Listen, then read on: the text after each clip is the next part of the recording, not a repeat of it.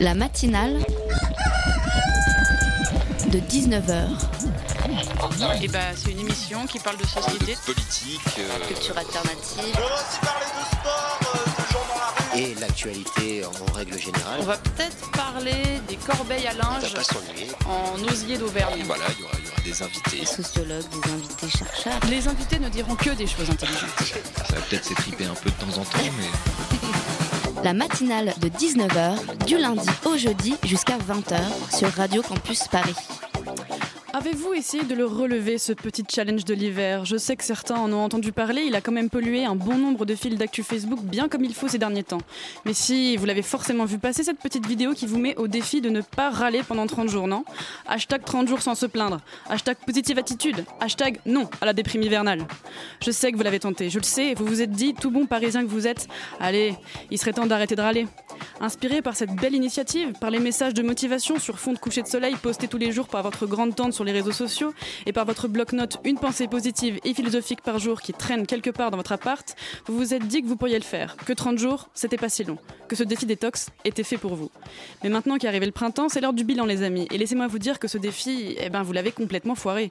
Vous avez même pas tenu 3 jours, arrêtez de nier, je le sais. Je sais que vous avez râlé sur les 3 degrés en dessous de zéro et la neige de la semaine dernière, vous qui vous réjouissiez déjà de l'arrivée des beaux jours.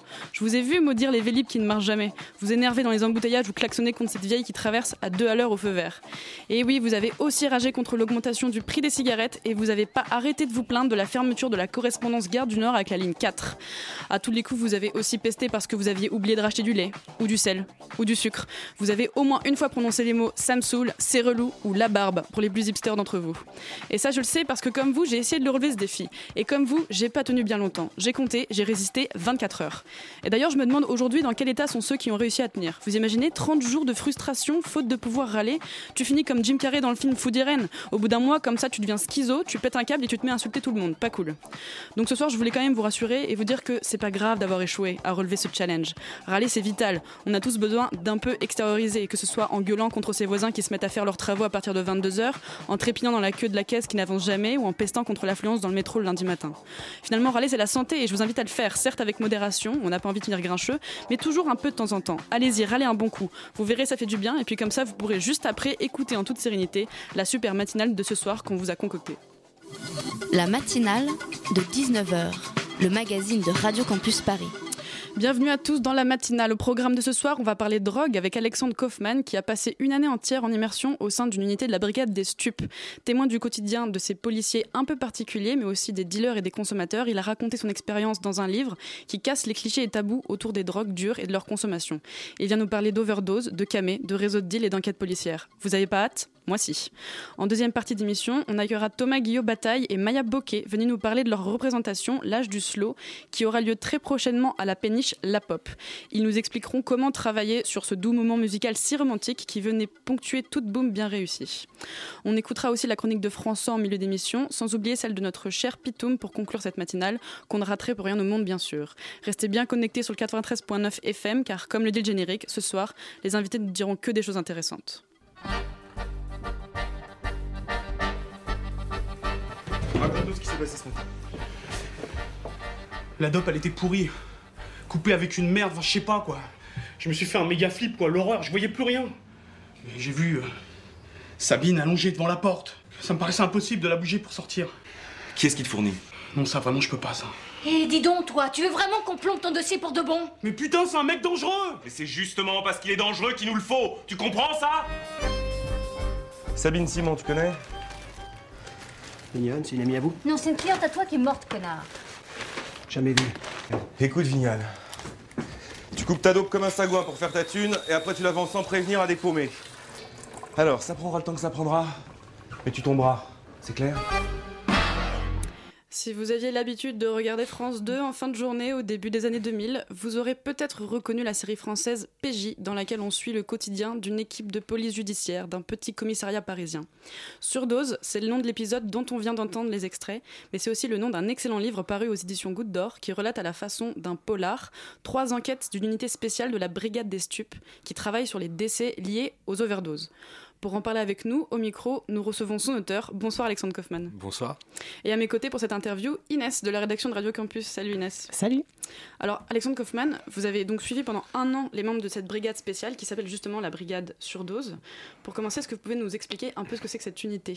Alors c'est une unité au sein de la brigade des stupes qui s'appelle l'unité surdose et qui est chargée euh, de d'élucider les morts survenus par overdose à Paris intramuros seulement. Et donc ils sont saisis quand il y a un cadavre qui est retrouvé euh, avec une suspicion de, prise de stupéfiants.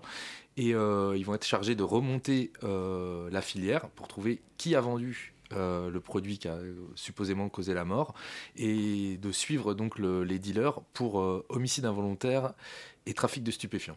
Donc du coup, vous avez été en immersion pendant un an entier avec, avec ces, ces- membres de la brigade.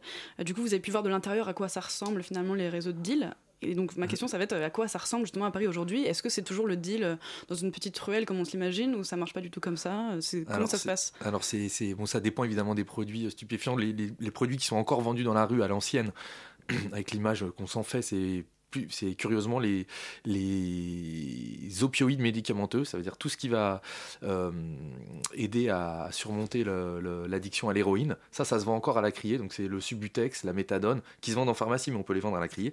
Et pour l'essentiel, tout le reste, c'est plus du tout comme avant. C'est euh, essentiellement vendu par des plateformes d'achat. Donc ça se commande comme des pizzas. Euh, les dealers, donc il y a des, plusieurs plateformes d'achat qui se livrent une concurrence acharnée. Et donc les dealers envoient des SMS à leurs clients et euh, avec des messages promotionnels, euh, avec un marketing qui n'a rien à envier aux grandes entreprises légales, du genre un gramme, euh, un gramme acheté, un gramme offert, ponctualité au rendez-vous. Oui, carrément de la pub. carrément de la ouais. pub. Et donc, en fait, il suffit de, de, de commander par SMS un livreur. Et donc, on vient chez vous vous servir de la cocaïne, du MDMA, parfois un peu du shit ou de la bœuf. Moins, ça marche moins pour l'héroïne. Et euh, voilà. Et puis sinon aussi, ce qui a encore beaucoup changé, c'est toutes les nouvelles drogues de synthèse, parce qu'il y a presque une nouvelle drogue euh, qui arrive euh, par semaine en France. Et donc beaucoup, ce sont des nouvelles drogues de synthèse. Et pour celle-là, en fait, elles se commandent plus par Internet. Pas par le darknet, mais par l'Internet propre, sur des sites qui sont basés à l'étranger. Et là, vraiment, vous commandez ça et vous le recevez par la poste. Donc ça a totalement changé la manière de vendre de la drogue aujourd'hui à Paris. Par exemple, vous parlez de cocaïne call center dans votre livre. Est-ce que vous pouvez expliquer rapidement ce que c'est? Bah c'est ça, c'est ce que c'est une plateforme d'achat qui est, euh, qui est assez structurée, euh, enfin qui peut être très structurée ou alors qui peut être un petit réseau un peu fait à la va-vite. Quand c'est très structuré, la personne que vous appelez pour être livrée, elle, est euh, totalement euh, euh, séparée de la personne qui vous livre. Elle peut même ne pas être en France, la personne que vous appelez pour, être livrée. Et elle va redispatcher les appels à des livreurs qui sont à Paris. Donc en fait ça c'est ceux qui sont très structurés avec des, messages marketing et tout ça et puis vous pouvez aussi avoir des petits réseaux mais qui fonctionnent aussi par téléphone et, et donc en fait c'est ça les cocaïne call center Et alors, à quelles conditions, en fait, euh, vous avez eu euh, l'autorisation de suivre cette brigade? Vous avez eu l'autorisation donc de la préfecture, vous l'expliquez dans le livre. Je suppose qu'il y a, bah alors en fait il y a eu une négociation quand même derrière, Euh, non? Il y a une négociation, il faut déjà plus ou moins bien s'entendre avec... euh, moi j'ai eu l'avantage de, de passer une tête dans ce groupe euh, en tant que romancier, puisque j'écrivais un roman qui s'appelait euh, Stupéfiant, qui est paru l'année dernière chez Flammarion. Mhm. Et euh, donc j'avais besoin de... Il y avait une, une mort par overdose dans, dans mon livre, et donc j'avais fait la demande euh, de, de passer une tête dans ce groupe-là pour rendre le- la scène plus vraisemblable dans mon roman. Et donc l'avantage, c'est qu'en tant que romancier, c'est plus facile d'approcher un groupe policier qu'en tant que journaliste. Euh, les journalistes et les, les journalistes et les policiers, ils ont, des, des- ils ont les mêmes méthodes de travail ou d'investigation, mais euh, leur objectif final est, est, euh, est totalement contraire. C'est la police doit travailler dans le secret et les journalistes le révéler. Donc, euh, Mais là, c'était de l'enquête et c'était un, un, un livre de non-fiction. Donc, donc, au ça début c'était un livre de euh, ouais, enfin oui alors donc du coup d'abord c'était pour un livre de fiction donc j'ai pu donc c'était plus facile de les approcher ça a donné lieu du coup une fois que j'avais m'étais un peu familiarisé avec ce groupe j'ai fait un, un, un papier pour eux dans, dans, dans la presse et à la suite dans le monde et à la, et à la suite de ce papier euh, du coup euh, euh, j'ai commencé à faire ce livre ce, ce livre enquête. Donc en fait ça s'est fait en plusieurs étapes mais l'avantage c'était d'entrer dans ce groupe par la porte romancier plutôt que journaliste. Et d'ailleurs, du coup, quelle est le, la progression dans, dans ce travail-là pour éviter toute redondance? Parce que voilà, vous êtes passé du, du roman de fiction à l'article, ensuite au livre d'enquête. Comment, Bah, comment vous expliquez cette progression-là Bah, en fait, c'est tellement riche le- la matière, euh, enfin en tout cas pour un romancier, euh, même pour un journaliste, la, la matière des, des enquêtes de ce groupe sur dos, c'est tellement riche que la question c'est plutôt comment, qu'est-ce qu'on doit enlever? C'est-à-dire il y a Mhm. tellement de nouveautés et on a, on a un regard sur la société euh, direct. Enfin, pour un romancier, on a le don d'omniscience, c'est le rêve absolu de pouvoir rentrer dans la vie des gens sans frapper, de pouvoir euh, voir ce qu'ils font, comment ils mentent, ce qu'ils disent. et c'est totalement romanesque et c'est vraiment un matériau tellement riche qu'il n'y a pas un problème de redondance, il y a au contraire plutôt un problème d'élimination, c'est-à-dire euh, Mhm. on peut pas tout mettre. Donc euh, qu'est-ce qu'il faut éliminer? C'est- vraiment très très riche, à tel point que moi j'en suis toujours pas lassé. C'est-à-dire que quand j'ai dû arrêter cette immersion, j'étais presque frustré, euh, j'avais presque envie de continuer. Vous disiez tout à l'heure donc euh, le deal se faisait beaucoup par, euh, par téléphone, par site internet. Du coup, je suppose que le travail de la police se fait aussi beaucoup par ces outils, par WhatsApp ou sur les réseaux sociaux. Comment ça marche exactement? Ouais. Comment ils enquêtent Bah alors aujourd'hui, c'est vrai que le, le- du coup, le, le début des enquêtes, en tout cas, est totalement structuré par la téléphonie. Ça veut dire que quand le groupe va arriver sur une euh, scène d'overdose, euh, bon, il regarde vite fait euh, quand même euh, les- la présence de produits stupes et le cadavre, mais ce qui va le plus les intéresser, c'est directement le téléphone. Donc ils vont saisir le téléphone, euh, regarder l'historique des appels et euh, voir s'il y a des numéros qui les intéressent. Et euh, donc ça va, ça va d'abord commencer par ça. Ensuite ils vont, ils vont faire des réquisitions et surveiller des gens. Donc en fait le, début des enquêtes est structuré aujourd'hui par les téléphonies. Et c'est, en fait pour eux c'est vraiment devenu un avantage parce que il y, a, y a une trentaine d'années ce groupe, à l'époque où il n'y avait pas du tout les téléphones, résolvait à peu près moins de 20% des cas. Et aujourd'hui, grâce à la téléphonie, ils en résolvent à peu près euh, plus de euh, 80%. Parce que du coup, euh, c'est beaucoup plus facile parce que c'est beaucoup plus facile. On est ça toujours, laisse une trace quoi. voilà, on est Ouais. toujours trahi par son téléphone portable. Ça laisse des traces et euh, c'est beaucoup plus facile. Et justement, ce que je vous disais tout à l'heure, c'est-à-dire que les, les derniers produits qui sont vendus à la criée, euh, qui sont les, les- la méthadone et le subutex et tout ça, ça, ça fait justement souvent partie des cas non résolus puisque ça a été vendu à la criée dans la rue. C'est très très dur de remonter Mm. euh, la personne qui l'a vendu. Donc en fait, la téléphonie, finalement, c'est une chance pour, euh, pour les enquêteurs. Quand je parlais de conditions tout à l'heure, c'est parce que je m'interroge, en fait, euh, vous dévoilez quand même un certain nombre euh, de modes opératoires, euh, de, de filature, d'écoute, etc. Et donc, voire même de la vie privée aussi des membres de cette brigade. Du coup, si jamais le livre tombait entre de mauvaises mains, peut-être que voilà, cette brigade et même la préfecture étaient peut-être inquiets de voir un peu les retombées. Enfin, je Ouais. me rends pas compte, il y a des risques quand Alors, même. il y a deux choses, c'est que souvent les, les enquêteurs disaient que euh, leurs crapauds, parce qu'en fait ils appellent les crapauds le- les, souvent les dealers, parce que les dealers disent toujours euh, quand ils se font arrêter quoi, quoi, quoi, quoi, quoi. Donc ils les appelaient crapauds. Ils disaient les crapauds lisent pas souvent de livres, le- les leurs. Et donc ça c'était une première chose. Mais surtout la deuxième chose, c'est que les mêmes crapauds, une fois qu'ils tombent euh, et qu'ils sont incarcérés, ils ont accès au dossier. C'est-à-dire ils ont accès à toute la procédure par leur avocat. Et eux, il y, a- il y a beaucoup d'entre eux euh, passent euh, un temps infini à décortiquer la procédure, à regarder comment ils ont travaillé, puisqu'en fait, chaque pas de la procédure est notifié. Mhm. Et donc, euh, en- ils savent que, à l'avance que euh, finalement les dealers connaissent déjà beaucoup mieux que vous ou moi Mhm. euh, leur procédure. Donc, en fait, ce que moi je révèle dans le livre, on a l'impression que c'est vrai que je révèle plein de techniques d'enquête, mais pour eux, c'est rien par rapport à ce que savent les dealers. Donc, en fait, les dealers sont beaucoup mieux informés que nous. Donc, finalement, ça les effraie pas du tout que moi je, je révèle une partie de leur technique d'enquête, puisque les, les dealers chevronnés le- la connaissent déjà par cœur. On reste avec vous, Alexandre Kaufmann, et on vous retrouve juste après une courte pause musicale. La matinale de 19h, le magazine de Radio Campus Paris.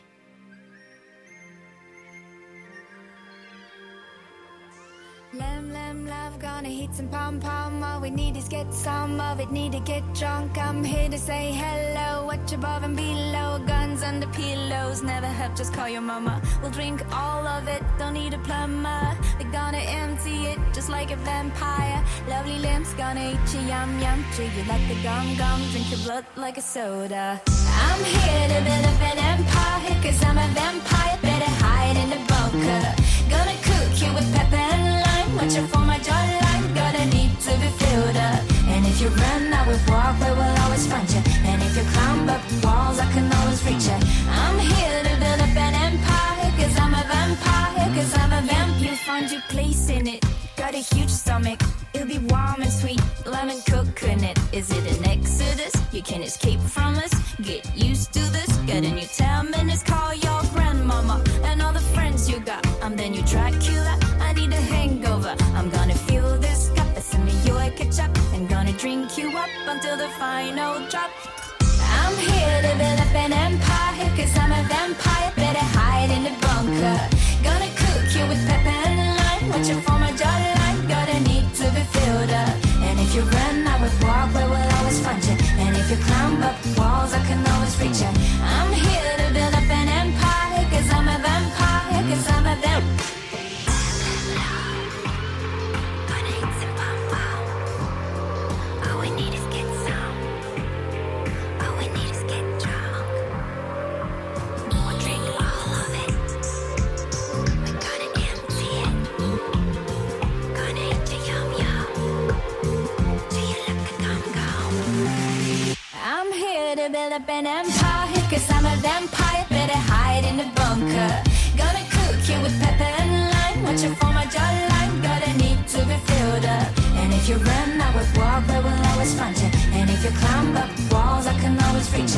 I'm here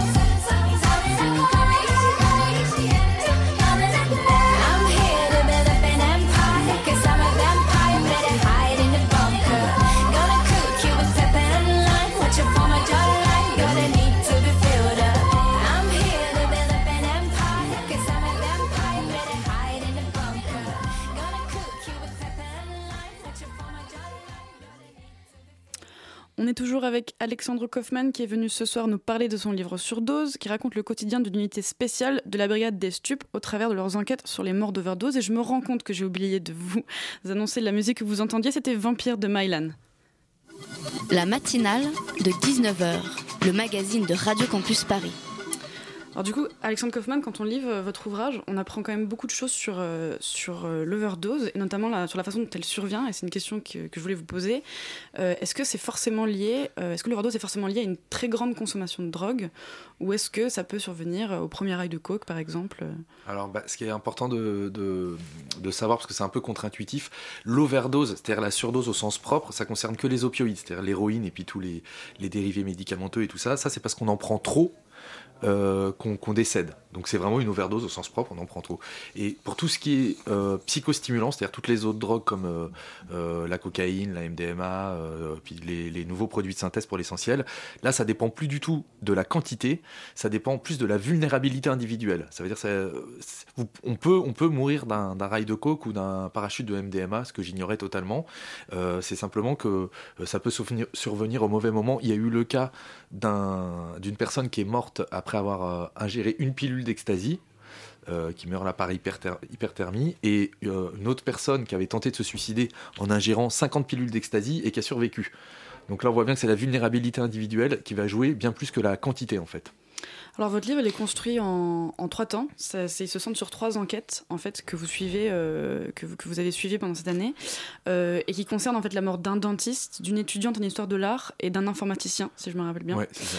Euh, on est assez loin de l'image qu'on se fait habituellement de la victime d'overdose. Pourquoi vous avez choisi ces, ces trois cas-là, ces trois enquêtes-là? Bah, je les ai choisis pour, parce qu'il y avait à peu près, je dirais, une, bon, peut-être une vingtaine de cas qui s'étaient présentés pendant mon immersion, que j'évoque aux entournures, mais donc il fallait choisir trois, il fallait suivre plus particulièrement trois enquêtes en les tressant un petit peu, et euh, bah, je trouvais que bah, c'était d'abord celle qui était les plus importantes et qui occupait le plus euh, le temps de, cette unité, et puis euh, bah oui aussi pour leur diversité, puisque ça montrait que ça pouvait toucher aussi bien une étudiante qu'un informaticien, un dentiste, et puis c'était et puis oui, aussi c'était surtout trois trois types de deals différents quoi, trois structures différentes de, de vente de la drogue. Donc c'est la raison pour laquelle j'ai- j'ai enfin la la structure narrative du livre autour de ces trois enquêtes. On voit aussi que la drogue en fait touche tous les milieux avec beaucoup de consommateurs euh, issus des classes supérieures. Euh, quand les dealers viennent plus souvent des classes populaires, comment ça se passe les interactions entre ces individus issus de milieux parfois euh, très différents?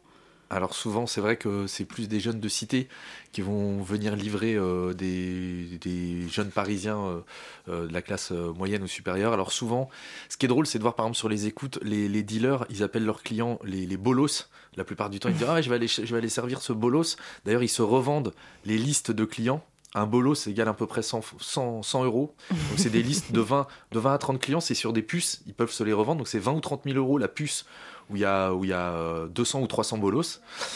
Mais donc, quand ils vont se présenter à leurs clients, ils vont être très polis. Euh, on les entend, il y a vraiment qui ont un sens très commercial euh, de, la vente de produits stupes. Et de l'autre côté, euh, les jeunes parisiens, eux, vont avoir plus une amabilité supérieure. Ah, ils vont, ils vont être un peu sympas, un peu supérieurs. Et donc, c'est marrant aussi de voir. Mais ce qui est très drôle, c'est que du coup, c'est souvent. Enfin, ils trouvent un accord commercial. Mais c'est marrant de voir sur les écoutes ce que, ce que les uns disent ce qu'ils se disent les uns des autres.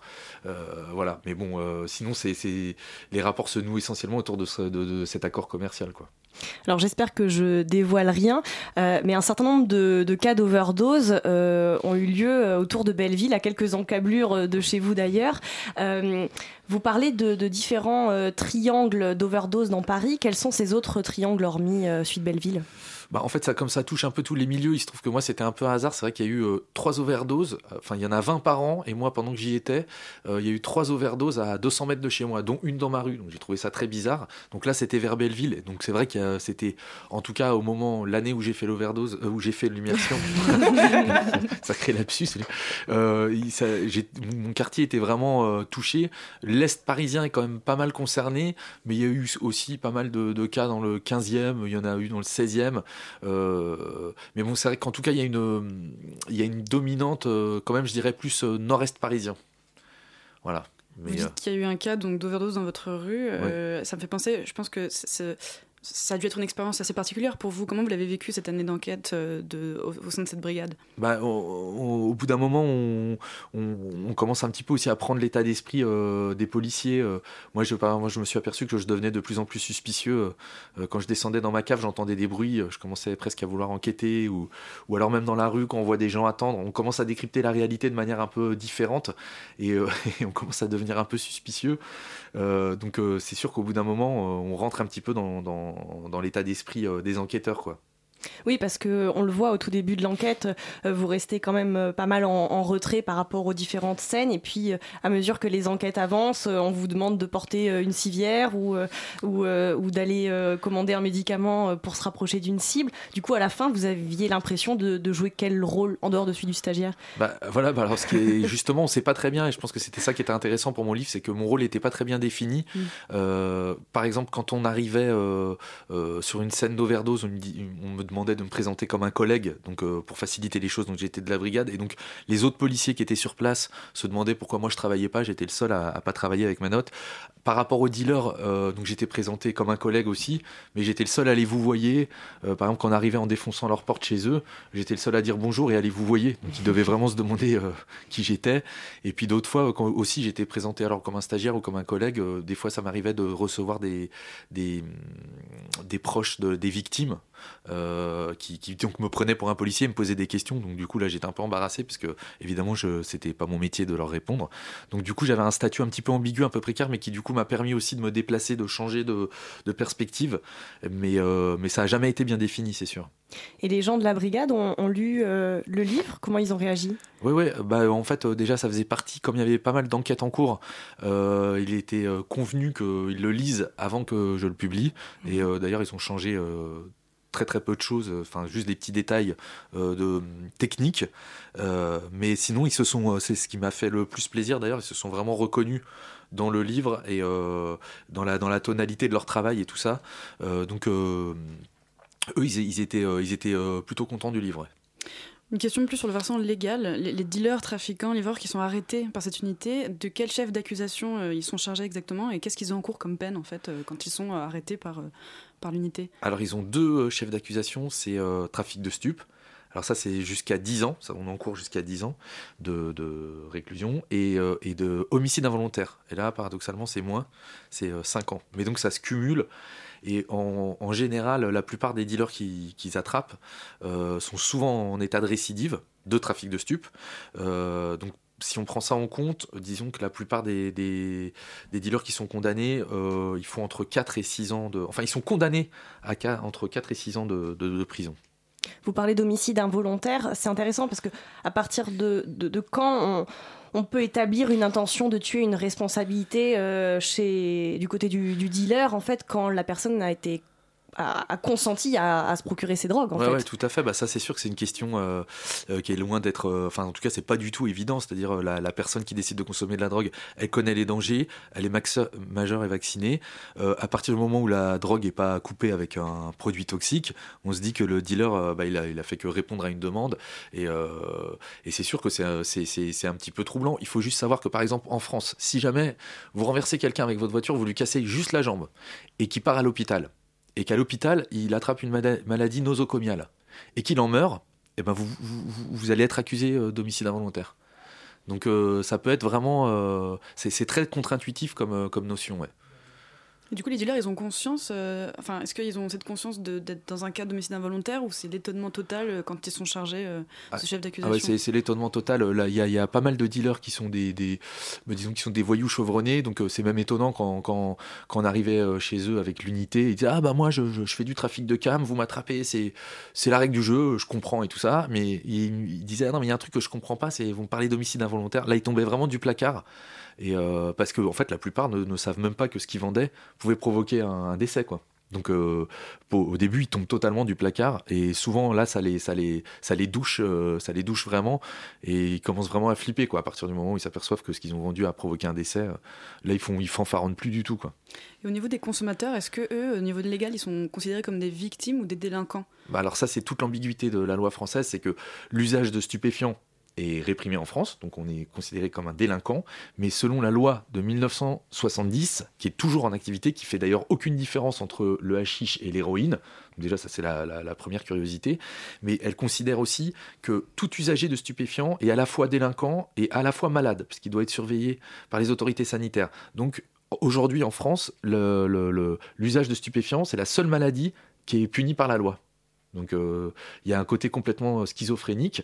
Et donc une fois que cet, usager de stu- de stupéfiants, il va mourir de sa consommation de stupéfiants, on oublie complètement le côté délinquant et ça devient une victime. Donc on traite les victimes et d'ailleurs les cas d'overdose, c'est les, portent le nom de la victime. Euh, et donc, par exemple, il y a l'OD Crozier, et donc on oublie totalement le côté délinquant, ce qui prouve bien que que il y a, un côté totalement incohérent dans la loi française aujourd'hui. Alors, à un moment dans le livre, euh, l'un des membres de la brigade euh, vous confie que tous les clients n'ont pas leur place en prison. Euh, je cite La charge, la charge pardon, d'homicide involontaire, ça les enfonce pour rien. Quand ils sont libérés, ces gars-là ont encore moins de chances de s'en sortir. Il faudrait plutôt leur coller des travaux d'intérêt général. À mon avis, c'est valable pour tous les petits trafiquants. Fin citation. Et fin 2017, Emmanuel Macron avait annoncé la création d'une agence chargée de développer et d'encadrer les travaux d'intérêt général pour lutter contre la surpopulation dans les prisons. Or, pourtant, c'est un élément qui a disparu du plan national pénitentiaire qu'il a présenté euh, début euh, mars. Qu'est-ce que vous en pensez, vous, de, peut-être une, peine, euh, une peine trop grande pour, pour ce qu'il en est, peut-être? Bah déjà oui, puis en plus moi je pense qu'il faut revoir les choses de manière peut-être plus globale encore et, voir quand finalement la, répression contre la vente de drogue a vraiment montré ses limites, son échec depuis, depuis des décennies. Et c'est un peu vider l'océan à la petite cuillère. Et donc il faudrait peut-être euh, penser les choses de manière euh, plus globale en légalisant euh, ou en dépénalisant. Moi, je pense qu'il vaut mieux légaliser les drogues, comme ça, on les laisse pas dans l'ombre, on les contrôle mieux et on sait mieux ce qui se passe. Il y a l'exemple, par exemple, du Portugal qui a dépénalisé en 2000 toutes les drogues. Ce qu'on a vu, c'est que le, nombre d'héroïnomanes aujourd'hui a été divisé par deux. Et c'est important que fait, les consommateurs de, de- de stupéfiants soient plus considérés comme des, comme des criminels ou des délinquants et que en fait, c'est le regard de la société aussi qui est très important. C'est qu'en les décriminalisant, ils vont moins se sentir paria et ils vont plus demander à se faire aider facilement. C'est ça qui est très important. Et, euh, je pense que ça vaut tous les. Tous, euh, c'est- même, si, même si ça faisait monter un peu la consommation, je pense que ça, ça, ça vaudrait quand même le coup. Et puis de toute façon, ce qui est aussi très important, c'est euh, la prévention, même peut-être au-delà des questions de légalisation, dépénalisation et tout ça, c'est de- d'avertir les gens sur les dangers. Je pense que c'est encore plus important que les- les questions de loi. Merci d'avoir été avec nous, Alexandre Kaufmann. Votre livre, je le rappelle, s'appelle Surdose. Il est publié aux éditions Goutte d'Or. Il se lit comme un véritable polar, à cette exception près que dedans, bien sûr, tout est vrai. Parfois dur, mais toujours passionnant. On vous le conseille vivement. La matinale, ça continue. Restez branchés et à tout de suite.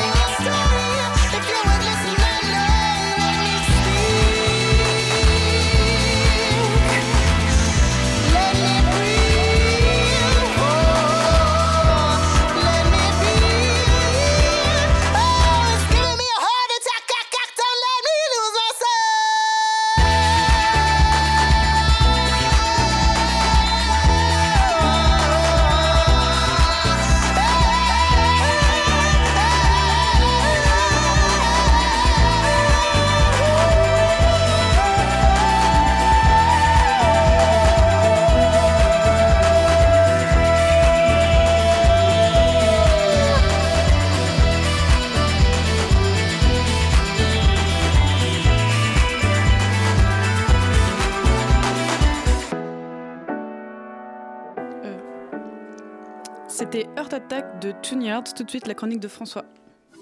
La matinale de 19h, le magazine de Radio Campus Paris. Cher François, vous êtes parmi nous ce soir pour nous parler des splendeurs du monde animal, à ce qui paraît. Alors, cher François, déjà pas si cher que ça, Flore, vous verriez mes tarifs, c'est simple, je suis le, le chroniqueur le plus abordable de la rive droite. Et je fais aussi les anniversaires, si vous avez une petite nièce ou vous n'hésitez pas. Oui, les, les- les splendeurs du règne animal, ce soir sous leur forme la plus complexe, la plus mystérieuse, je n'hésite pas à le dire, la plus chelou, comme l'affirmait récemment tout un petit tas de scientifiques. Alors pourquoi je vous dis ça déjà? Parce que c'est mon métier, hein, vous en avez de, de ces questions, mais aussi, et c'est là que la surprise va se peindre sur le beau visage de nos invités qui sont très très beaux, je le note pour les auditeurs qui, à moins d'avoir des yeux dans les oreilles, n'ont aucune idée de ce qui se trame visuellement dans ces studios, parce que figurez-vous que l'actualité ce soir me permet de vous parler de- d'ornithorynques. J'ai déjà foiré mon premier ornithorynque. Alors vous imaginez bien pour un chroniqueur, une actualité sur des ornithorynques, c'est assez rare pour qu'on saute dessus, parce que bon, penser à un ornithorynque, pour moi en tout cas qui suis un garçon qui a rien diverti, eh ben c'est rigolo quand même. Hein Est-ce que c'est un castor? Est-ce que c'est un canard? La fourrure, le bec, le, le rire est partout. Euh, mais sait-on tout occupé qu'on est à se marrer sur le dos de ces pauvres créatures qui n'ont certainement pas demandé à naître à mi-chemin entre une marmotte et l'oncle Picsou, que l'ornithorynque est un animal très hygiénique? Non, on ne le sait pas, les médias n'en parlent pas de ça. L'ornithorynque, mes amis, est un animal excessivement sain. Et là, pour les besoins de cette chronique, je vais prendre un ornithorynque parmi la masse des ornithorynques, et Dieu sait qu'ils sont nombreux sur la côte ouest de l'Australie. Un ornithorynque donc que nous appellerons Nadine. Non pas Nardine, Nadine, pas en référence à... Mais on aurait pu aussi, hein, attention, on est excessivement de gauche par ici. hein. Nadine donc pas en référence à Nadine Morano, qui n'a rien à faire dans cette chronique, voire même, n'hésitons pas à étendre la réflexion au sein de la classe politique. Non Nadine, parce que j'aime bien Nadine, que ça fait la meuf posée, et puis parce que je fais ce que je veux. Nadine donc a une particularité qui intéresse follement la communauté scientifique qui passe son temps à trouver des manières amusantes d'utiliser nos impôts. Il faut savoir que quand Nadine accouche d'une petite portée de trois ornithorynques, Marie, Toulou- Toulouse et Berlioz, parce qu'elle a adoré les aristochats, elle n'a pas, et c'est une nouvelle bizarrerie de la nature qui ne nous étonnera pas plus que ça quand on voit la gueule des hippocampes, elle n'a pas de mamelles. Alors ça, euh, on s'étonne en haut lieu. Comment Euh, Si Nadine n'a pas de mamelles, nos trois petits affamés peuvent-ils téter leur moment avant de s'endormir repus et en se repliant sur eux-mêmes pour former de toutes petites boules de fureur très très mignonnes? Vont-ils se tordre de douleur alors et mourir de faim en implorant leur mère dans le froid hivernal avant de fermer leurs tout petits yeux et se laisser emporter par le grand manteau de la mort, laissant cette pauvre Nadine dévastée se shooter au Prozac pour le restant de ses jours? Non, on peut s'y résoudre. Et là, je vous rassure, surtout nos invités qui, en plus d'être très très beaux, sont suspendus à mes lèvres, Mère Nature, encore elle, a prévu le coup. Elle a décidé que, Osef les mamelles, Nadine produirait du lait lait maternel à même la fourrure en mode pas de soucis, tranquille, qu'est-ce que tu vas faire? Ça vous rassure? C'est rassurant, on est bien d'accord. Et donc, du coup, euh, en quoi la maternité de l'ornithorynque intéresse-t-elle les scientifiques, François? Mais j'y viens. Ne brusquez pas, Flore. Ce n'est pas parce que vous jouissez de l'aura de l'animatrice que vous êtes censé maltraiter vos subalternes. D'ailleurs, si vous posez les mains sur moi, je crie.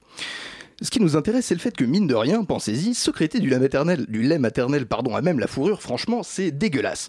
Et l'hygiène Alors, ça passe ses journées à se prélasser entre les algues et les poissons morts, et après, pas de problème, on nourrit les gosses Non, ça ne tient pas. Eh ben, figurez-vous, est-ce que je lisais ce matin dans Le Monde, avant une série de ponts claqués et une douche brûlante pour délasser mon corps brusqué par la matinée de travail, figurez-vous que Nadine, la meuf, elle secrète une protéine antibactérienne qui lui nettoie les poils, et en gros, eh ben, paraît que ça pourrait fournir un nouveau médicament du tonnerre de Zeus pour genre l'humanité tout entière. Parce que le problème des humains, enfin, un des problèmes des humains, parce que forcément, bon, la guerre, la violence, l'existence même de Laurent Wauquiez, bon, il y en a deux, trois, mais un des problèmes des humains, c'est que notre corps, cet imbécile, finit invariablement par s'habituer aux antibiotiques, et donc ça soigne plus, et craque, on meurt. Eh oui. De manière. euh, voilà. Alors que là, euh, BZF, les mecs disent à la fin de l'article que ça pourrait être, je cite, une toute nouvelle façon de répondre aux infections bactériennes. Au niveau d'un scientifique, c'est une excitation absolue. Ça vous la coupe on est bien d'accord. Alors la prochaine fois que vous prendrez de haut un ornithorynque, et je pense particulièrement à Flore, notre animatrice de ce soir, qui a quand même un long passé de maltraitance sur d'adorables petits chatons orphelins, ne mentez pas, euh, Flore, vous terrifiez tout le monde.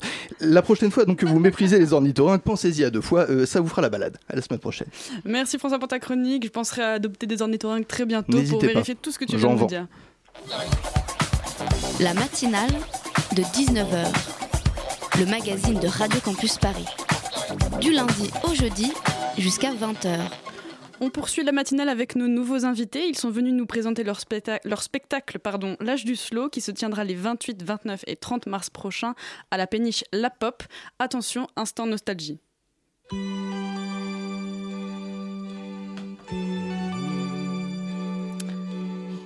Ça rompt euh, au niveau rythmique avec la.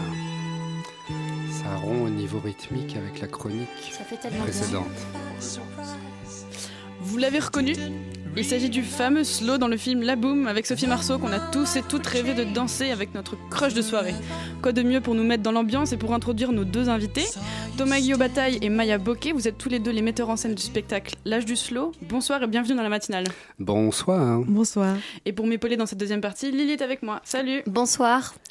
Alors, on connaît le slow, notamment pour l'avoir pratiqué en boom pendant nos années collège, hein, surtout comme une danse un peu particulière où, plus ou moins enlacée avec notre partenaire, on se balançait d'un pied sur l'autre, tout en tournant lentement au rythme d'une musique de lover, un peu comme celle qu'on vient d'entendre. Maya, Thomas, est-ce que le slow, ça se résume à ça ou c'est un peu plus que ça? Alors, ce slow que vous décrivez, c'est ce que les Américains appellent le hug and wobble, littéralement étreinte et oscillement. Mais d'après les recherches qu'on a pu faire, euh, il pourrait se faire qu'il y ait une histoire chorégraphique du slow.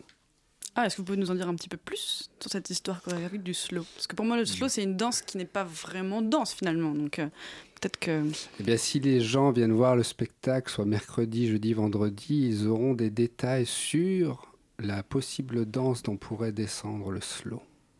On- On peut rien révéler maintenant. Ah, c'est top secret. Je savais pas que le slow était si... euh, Mais donc, ce Lily, serait. poses une ce question serait- oui. Pardon.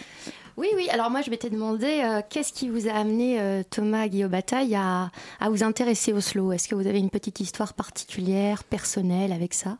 Alors j'ai deux, deux, oui, deux, deux slows marquants. Le premier à Rome, dans une petite salle de restaurant aménagée par les profs de français latin. et tout d'un coup, le slow Everything I Do retentit et une certaine Aude Cazenave euh, traverse la, la pièce, plus entreprenante que moi, et m'invite à danser mon premier slow qui deviendra aussi mon premier baiser. Euh, voilà, donc euh, déjà ça marque. Et le deuxième slow, November Rain, avec une certaine Julie dans un garage de la banlieue lyonnaise. Voilà, c'est mes deux grands slows marquants qui situent. En fait, ce qui est intéressant avec le slow, c'est que euh, quand quelqu'un nous dit sur quel slow il a dansé, on situe aussi à peu près l'époque à laquelle il a dansé. Quoi. Merci. Maya Oui, bah, moi j'ai aussi des souvenirs euh, de, de slow que je vais garder pour moi. Oh, c'est dommage, on pourrait, on pourrait les partager. Il y en a un bien pourtant. Et alors, si on, si on dissèque le, le slow, du coup, est-ce qu'il y a un protocole? Est-ce qu'il y a un schéma type? C'est-à-dire, euh, un homme se lève, il y a un regard, une invitation, un geste, ou une femme, hein, bien sûr. Il y a une Euh, évolution ouais. du slow à travers, euh, à travers euh, les âges. Et effectivement, si, si l'homme invitait la femme dans les années 50, euh, 60, euh, à un moment donné, il y a, il y a une petite révolution liée à, à, une, euh, à une évolution des mœurs qui, qui, euh, qui fait que les invitations euh, sont plus tout à fait les mêmes et qu'on peut danser aussi. Euh, Enfin, je sais pas si vous, ça vous est arrivé, mais moi, je me souviens de Boom où je dansais avec mes copines, en fait, euh, des slow et pas forcément des, garçons. euh. Toutes les combinaisons sont, sont possibles. Et ce qui nous intéresse aussi dans notre spectacle, qu'on définit comme un spectacle documentaire, c'est de, de s'intéresser vraiment à des documents que nous, on considère comme historiques. Et donc, par exemple, on s'intéresse euh, au jingle, au travail d'un DJ des années 70-80 qui a commercialisé des, des jingles qui servaient dans les discothèques, euh, dans les soirées privées, pour, de manière rituelle, annoncer le, le moment du slow, par Ah exemple. Alors ju- justement, puisque vous l'évoquez, on va en parler. À l'origine de ce projet, je crois savoir que vous, aviez, euh, vous avez réalisé un travail documentaire pour France Culture. Tout à fait. Vous pouvez nous en parler? De quoi s'agit-il euh? Alors c'est un, c'est un docu-fiction qui s'appelle La Mission Slow. Voilà, qui n'est pas impossible mais euh, imprévisible, on va dire, et qui me fait rencontrer, voilà, c'est partir de l'idée que euh, les jeunes que je rencontre aujourd'hui dansent beaucoup moins le slow qu'à mon époque, donc d'une danse un peu en voie de disparition comme ça, et euh, voilà, l'idée est de partir sur, les, sur la piste de cette danse disparue et donc d'aller rencontrer euh, des experts, d'aller rencontrer Vladimir Kosma chez lui pour qu'il me raconte comment il a composé le slow. Qui est celui la- d'ailleurs qui a composé la musique qu'on entendait tout à l'heure. hein. Voilà, comment il a composé le fameux slow reality, mais on ne sait pas assez que Vladimir Kosma est aussi le compositeur du fameux slow Destiné Bien sûr. qu'on retrouve dans deux films sortis en 1982, Les Soudoués en vacances, puis Le Père Noël est une ordure. C'est édifiant. Voilà. Donc, et voilà, donc dans ce docu-fiction, on peut entendre Vladimir Kosma chanter son, son slow reality. Euh, Qu'est-ce que. Et puis, donc, il y a un, un slowologue. Donc là, c'est la Un partie slowologue. fiction de la Ok. docu-fiction. Donc, euh, je, rencontre euh, Simon Liovitch, euh, slowologue, qui a, qui a élaboré tout un tas de théories à la fois philosophiques, historiques sur, sur le slow. Alors justement, il y a quelques années, pendant les booms et les soirées, le moment du slow, c'était presque un passage obligé, c'est-à-dire on mettait une musique un peu romantique et puis tout le monde se disait ah c'est le slow, on choisit un partenaire et on danse. Pourquoi aujourd'hui c'est beaucoup moins le cas? Pourquoi le slow est un peu passé de, de mode, pardon, un peu ringard, presque en fait disparition Joli lapsus. Ouais, désolé, tout le monde se marre en régie du coup. Euh, alors nous, on, euh, si on a, on, on a un peu cherché les causes de la disparition, mais euh, on s'est plus intéressé finalement à l'origine du slow qu'à la cause de sa disparition. Même s'il n'a il a pas totalement disparu, il reste des poches, des, des lieux encore où on pratique le, le slow, par exemple les, les- les fins de mariage et les colonies de vacances. Et les colonies de vacances, les seuls jeunes que j'ai rencontrés qui m'ont dit avoir dansé des slows, c'était vraiment encadré justement par des adultes qui sans doute eux-mêmes avaient vécu ce qu'on appellerait l'âge d'or du slow entre les années euh, 50 et 90 du siècle dernier. Euh, après, sur les causes de disparition, il y a plusieurs théories. Là, j'ai interrogé pour le spectacle, il n'est pas dans le docu-fiction radio, mais un socio-anthropologue de la danse de couple, Christophe April. Alors lui, c'est un vrai socio-anthropologue, c'est pas, pas un personnage inventé.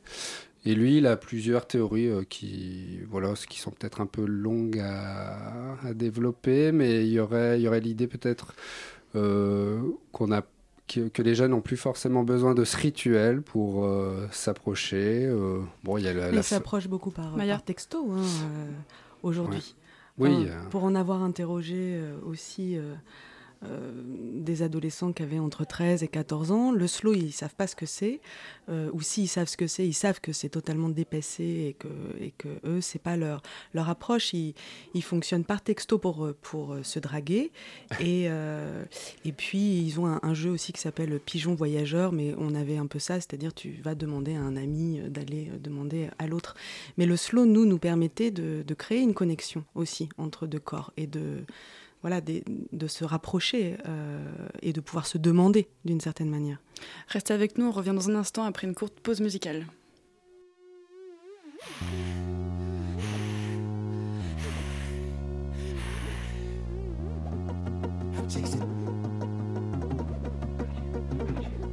I'm chasing shadows in the gallows, collecting what was stolen from me. I guess the stamina and no manners. I'm the man that's gonna play it for manic, I've been for something bigger than free.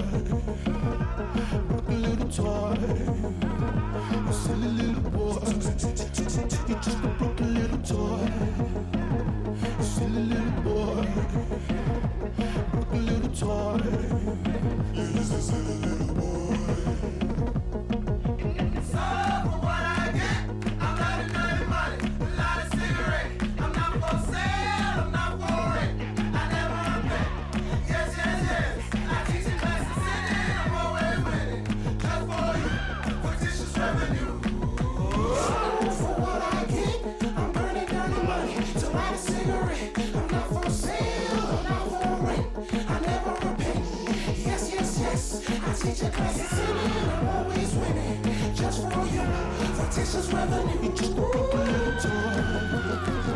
Send a little boy, with a little toy.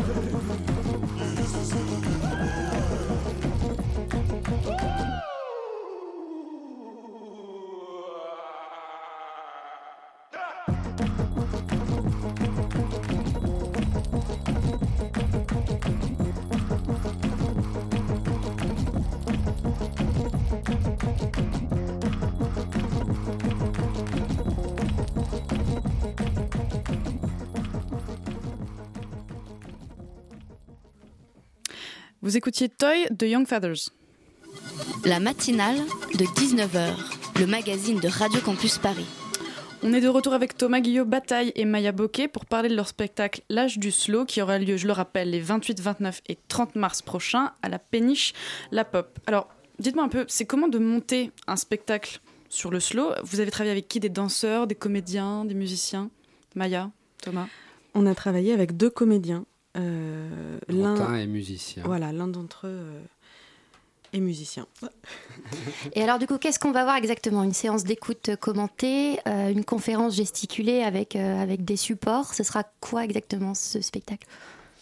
Euh, bah, on le présente comme une fantaisie documentaire, donc ça va être une sorte de voyage à travers euh, les différents âges du slow et euh, en présentant des documents sans trop dévoiler, mais voilà des documents qui vont euh, pouvoir euh, faire qui vont pouvoir se, se rattacher par exemple au film La Boom.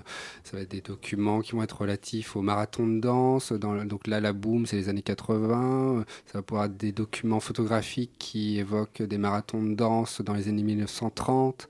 Ça, va- pouvoir être des documents euh, sur une émission de télé, American Bandstand, où la slow dance avait son importance dans les années 50 aux États-Unis.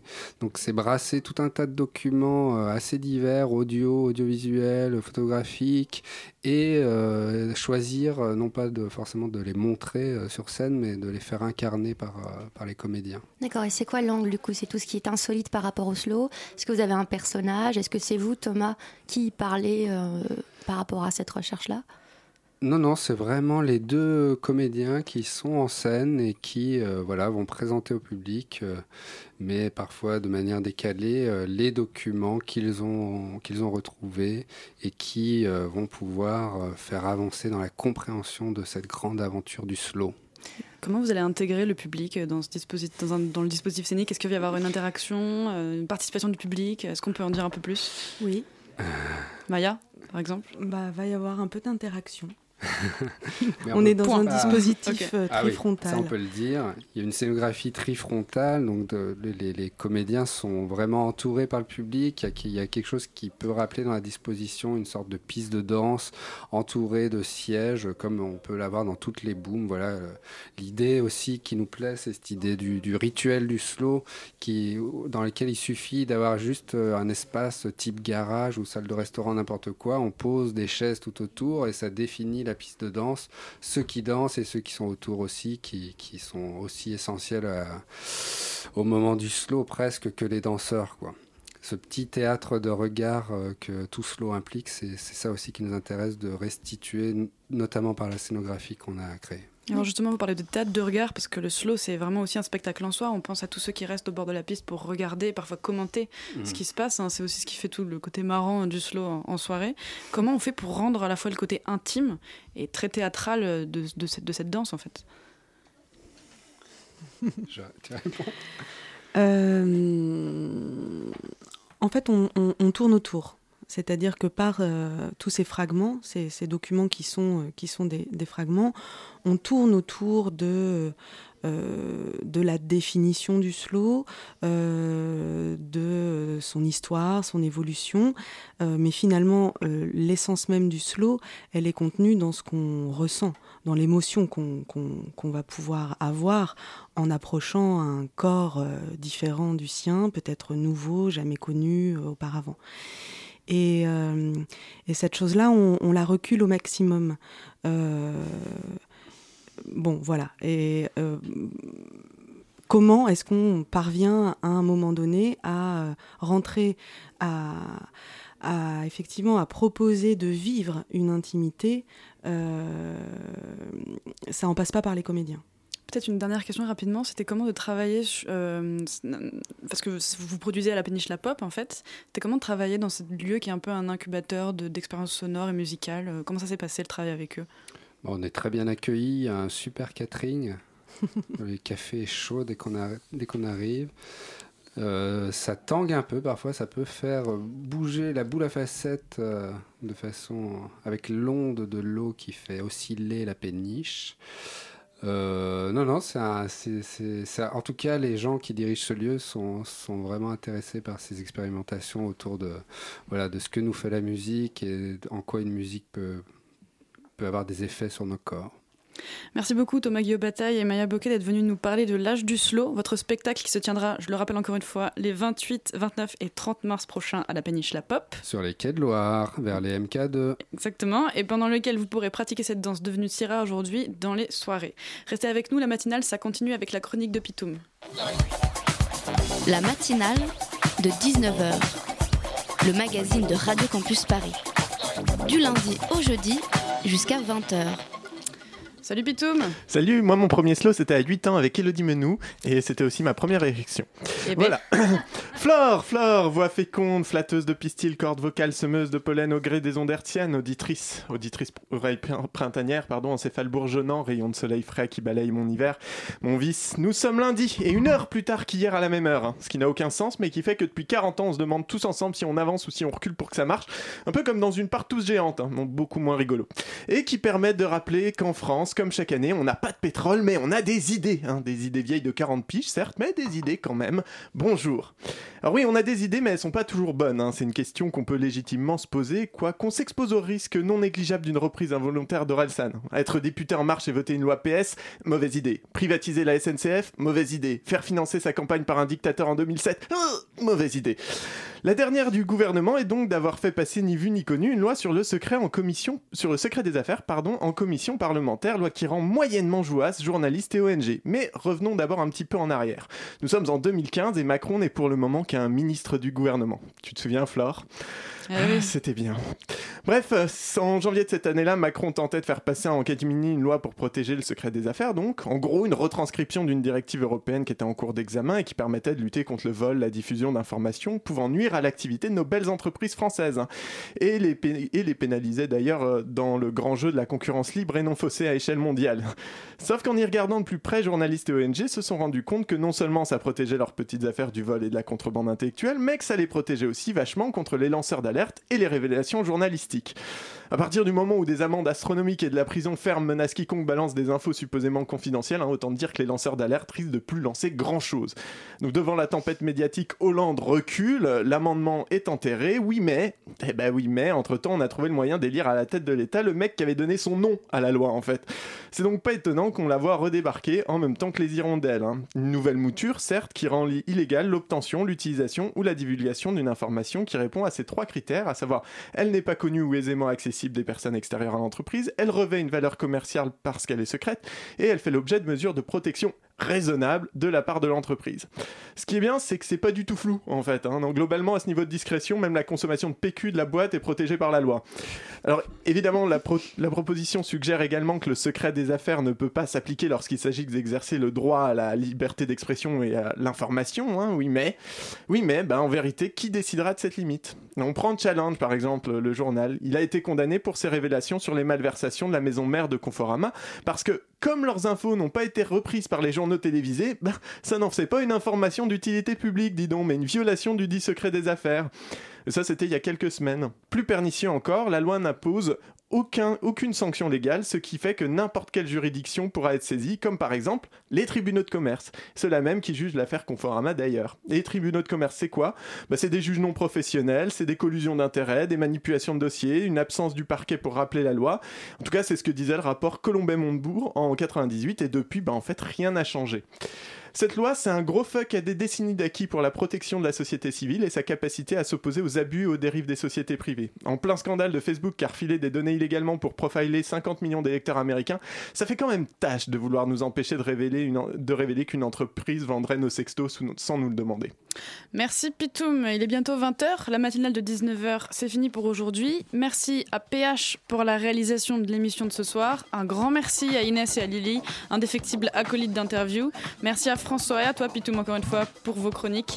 Et enfin, comment ne pas remercier Elsa et Nina à la coordination. Si vous en avez raté ne serait-ce qu'une miette, pas de panique, vous pouvez retrouver l'émission en podcast sur le site radiocampusparis.org ou sur, notre page Facebook, la matinale de 19h. On vous dit à demain, même heure, sur le 93.9 FM. Tout de suite, c'est pièces détachées sur Radio Campus Paris, l'émission sur les arts vivants. Salut Thomas, ça parle de quoi ce soir? Oh, ça va parler d'un lieu qu'on aime beaucoup dans l'émission du 104 en compagnie de son directeur José Manuel Goncalves. À demain